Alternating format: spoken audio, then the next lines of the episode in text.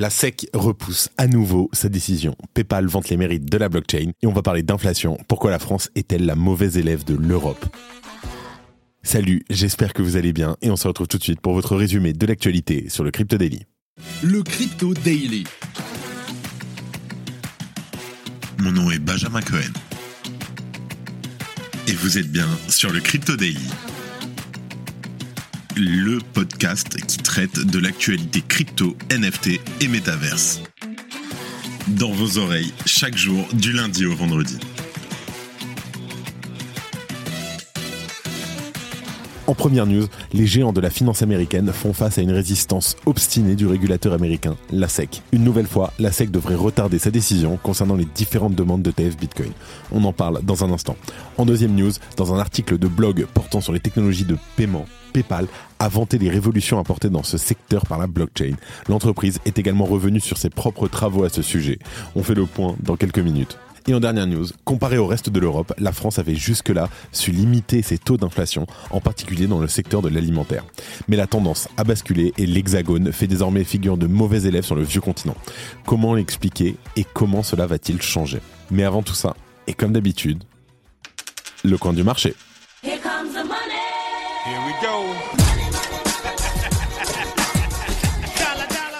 Alors, le marché des crypto-monnaies reprend sa marche en avant avec un Bitcoin qui gagne 4,30% sur les dernières 24 heures pour se situer aux 37 359 dollars. L'Ethereum suit le mouvement avec une hausse de 3% et en profite pour repasser au-dessus des 2000 dollars. Le BNB et le XRP augmentent respectivement de 3% et de 1,8%. Le Solana ne cesse de surprendre. Il continue avec une nouvelle hausse de 10% pour dépasser les 65 dollars. L'ADA prend la même direction et gagne 12% pour atteindre les 0,4 dollars. Enfin, le gagne 5% tandis que le Tron stagne avec une très légère hausse de 0,04%.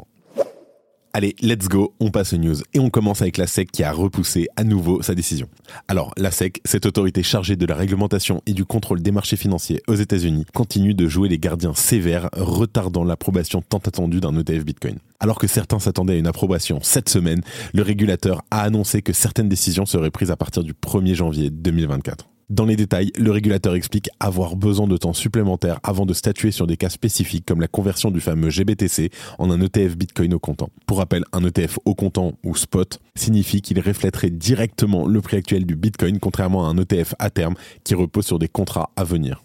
De même, il est question de la transformation de l'ETF à terme de HDEX en un ETF au comptant. Pour mener à bien cette évaluation, la SEC estime qu'un délai supplémentaire de 45 jours est nécessaire afin d'étudier minutieusement ces dossiers. Alors quel est l'objectif principal de ce délai supplémentaire? Déjà, minimiser les risques de manipulation de marché dans un écosystème financier qui reste suspendu à chaque décision de la SEC.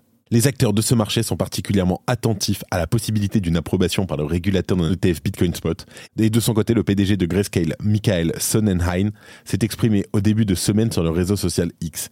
Il expliquait notamment que ça fait dix années de répétition générale pour Grayscale et que l'entreprise est prête pour cet événement majeur. Une intervention qui avait réveillé aussitôt la perspective d'une approbation imminente. Mais vous l'aurez compris, alors que les meilleures prédictions annonçaient d'éventuelles approbations pour les ETF Bitcoin, les jours se suivent, mais la bonne nouvelle ne tombe pas. Le régulateur semble s'aligner sur la date du mois de janvier 2024 pour annoncer la grande nouvelle. On note en marge qu'une réponse pour la demande du géant de la finance Franklin Templeton est attendue demain. Et du coup, toi, tu comprends la crypto? Bah écoute, ouais, hein, c'est plutôt simple. Hein, D'un point de vue technique, euh, tu regardes, là, c'est une bougie clairement, elle est ascendante. Après, t'as ton schéma épaule-tête-épaule, classique. Tu retraces ton fibo, et puis là, tu changes tes positions. Bon, après, euh, tout dépend de la macro, bien sûr. Hein, hein? Ah bah évidemment, la macro, ouais. Mm. La crypto est un langage. Si vous n'y comprenez rien, on vous le déchiffre. Chez CoinHouse, nos pros parlent crypto et français et vous expliquent les infos du marché sans vous submerger. Alors en deuxième news, on a PayPal qui vante les mérites de la blockchain. Alors tandis que PayPal multiplie les travaux vis-à-vis des technologies Web3, la société a publié un article sur Mirror afin de partager son point de vue quant aux révolutions apportées par la blockchain dans les technologies de paiement. Sympathique, ils utilisent un protocole Web3 pour publier des, des articles, franchement c'est pas mal.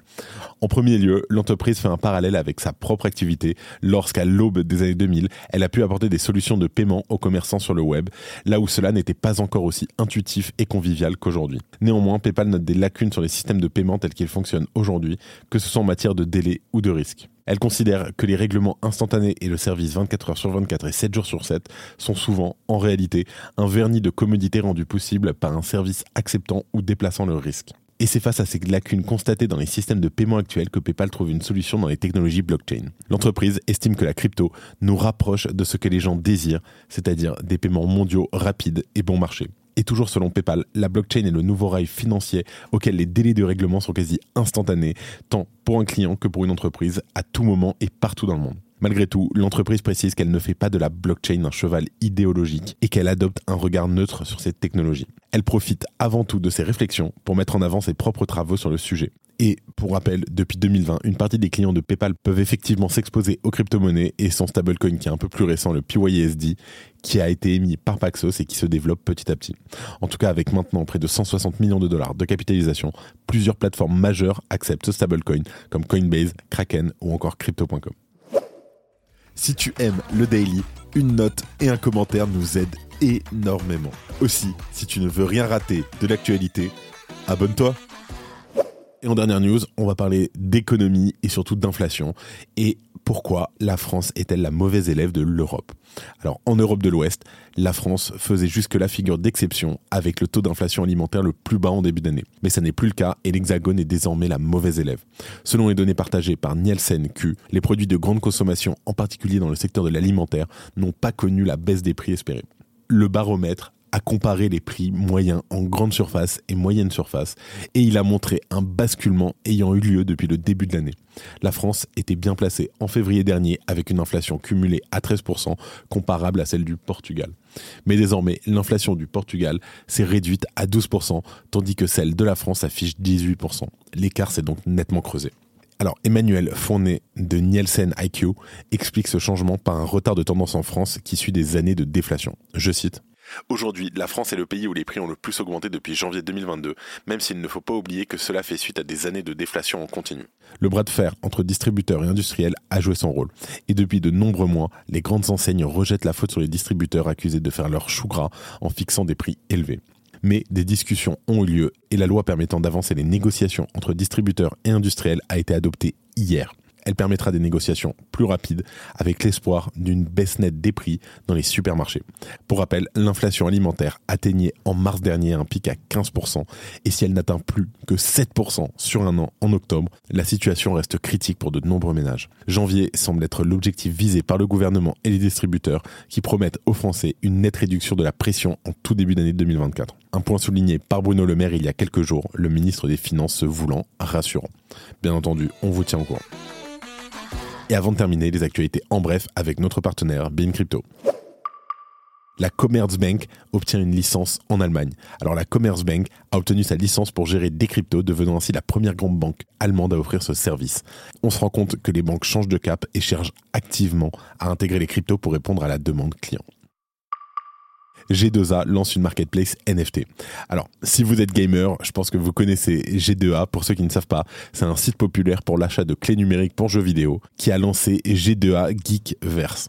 Il s'agit d'un marché de jeux blockchain offrant une sélection de NFT de jeux provenant de partenaires commerciaux de confiance le PSG dévoile une collection NFT. Alors le PSG et Black Paris ont annoncé une collaboration exclusive combinant sport, mode et art numérique. La collection comprend des vêtements physiques, mais débute par une série de 1000 NFT disponibles initialement sur crypto.com. Le juge refuse de retarder le processus de liquidation de FTX. Alors les avocats de FTX ont demandé au tribunal des faillites du Delaware de retarder la procédure de faillite de 1 à 2 mois pour comprendre comment FTX est devenu insolvable. Mais le juge John Dorsey a pour l'instant rejeté cette motion. C'est la fin de ce résumé de l'actualité du jour sur le Crypto Daily. Évidemment, pensez à vous abonner pour ne pas rater le suivant, quelle que soit d'ailleurs l'application que vous utilisez pour m'écouter. Rendez-vous aussi sur Twitter et LinkedIn pour d'autres contenus d'actualité exclusifs. Je crois que j'ai tout dit, faites attention à vous, et moi je vous dis à demain. C'était Benjamin pour le Crypto Daily. Merci et à très vite.